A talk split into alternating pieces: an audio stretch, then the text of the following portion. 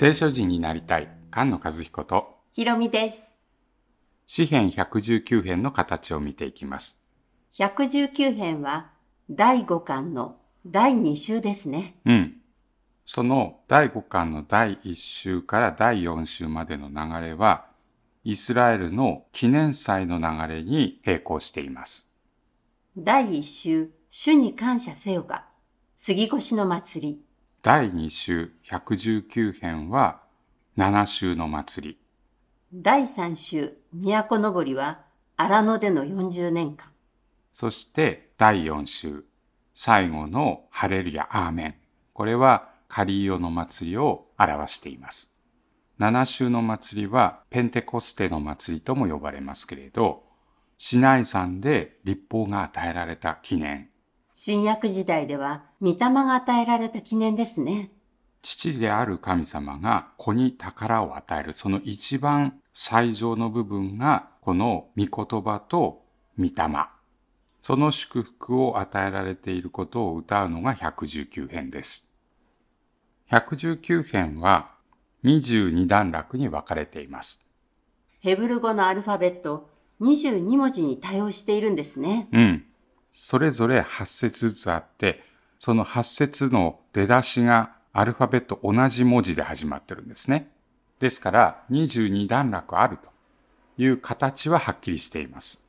そしてさらにその一節ずつに神様の教え、トーラーの類義語がほとんど必ず出てるんです。立法、言葉、掟、証などと訳される言葉ですよね。うん。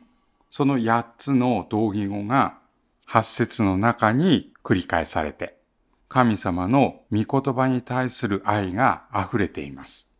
しおりや壁掛けやカレンダーに書いてある箇所がたくさん出ていますよね。うん。とても良い言葉がたくさん書いてあるんですけれど、ただ、それ176回書かれてますので、区別がつきにくいんですよね。119編という一つの詩編というよりは、22個の御言葉を愛する者の詩編が22。その詩集と見た方が良いと思いますけれど、それぞれの特徴を把握するのが難しいんです。道が多い4段落目。思い出しますという7段落目。特徴のある言葉があるものもありますけれど、じゃあそれぞれどういうつながりでこの22個が配置されているのかというのを探るのがとっても大変なんです。慣れてこないと違いが見えませんよね。うん。前にも言いましたけど、22本の赤ワイン、えー慣れてないとその違いが全然わからなくて全部ただ赤ワインと思ってしまいますけど、慣れてる人にとってはそれぞれ違う味わいがあります。そしてワインは単独で22本飲むんじゃなくて、料理と一緒に飲むんですね。そうするとその味わいがもっと深くなるわけです。ですから、この119編を見るときには、立法、言葉、掟、この神様の教えの同義語、これ以外の言葉に注目して区別していくことになります。立法以外の言葉では、道、愛、生きる、守る。その中でも一番多いのが守るという言葉です。命令を守ります。というその守るですよね。うん。神様の命令を守る者は守られる。第5巻の第2週は守ります。第3週は守られます。ヘブル語でも、守ります、守られますというのは同じ言葉なんですね。うん。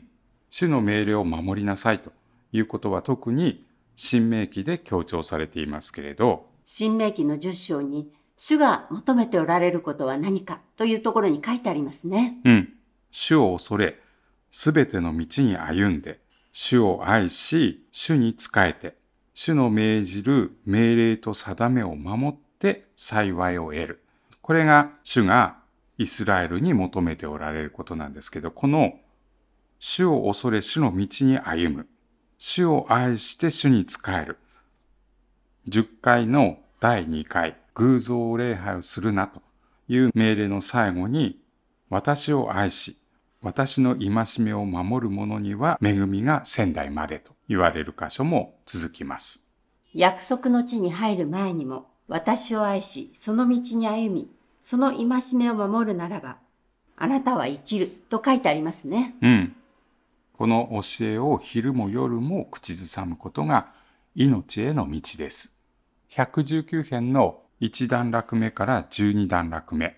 この全般は主を恐れ、主の道を歩むこと。13段落目から22段落目。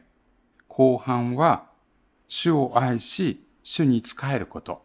この立法以外のキーワードに注目して、その枠組みとなる言い方に従って分けていくことができます。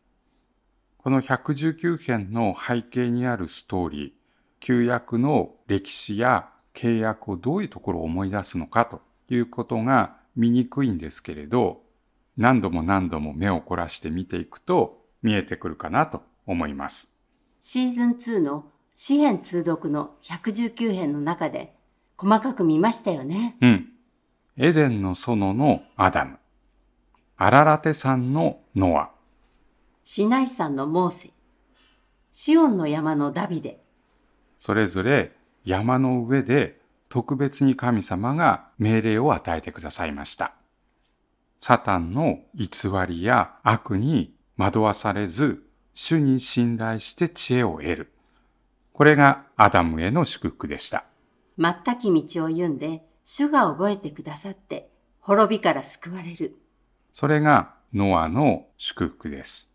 主を恐れて、主に信頼するというのが鍵でしたね。うん。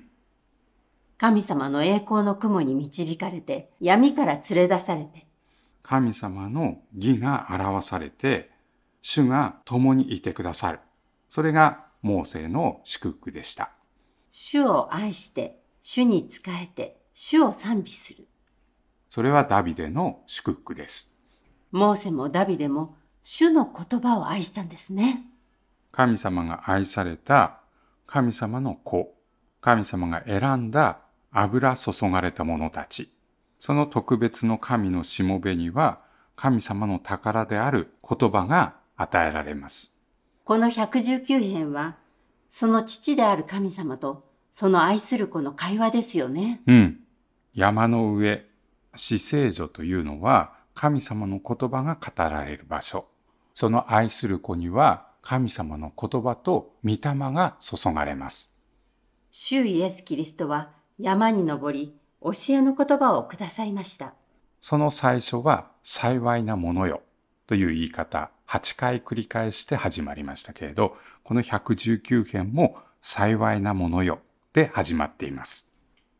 神の言葉といえば、ヨハネ福音書ですね。はじめに言葉があった。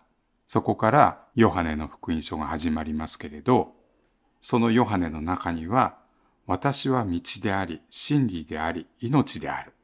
私を愛するならば、私の戒めを守るべきである。私の戒めを守るならば、あなた方は私の愛のうちにいる。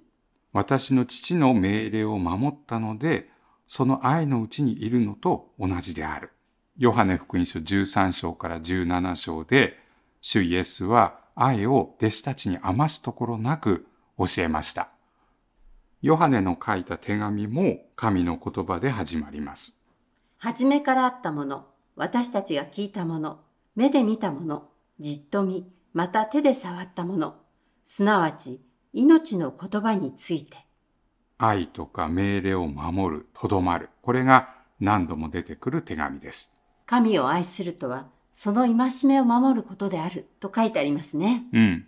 ヨハネの手紙は手紙の中で御霊のペンテコステを表す手紙です。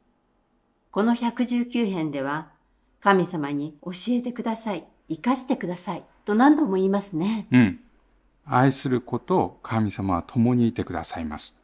その共にいることは御言葉、そして御霊によって表されます。御言葉で教えてください。御霊で生かしてください。ということですね。御言葉に生きる聖書人が生まれ増えていきますように。菅野和彦ひろみでした。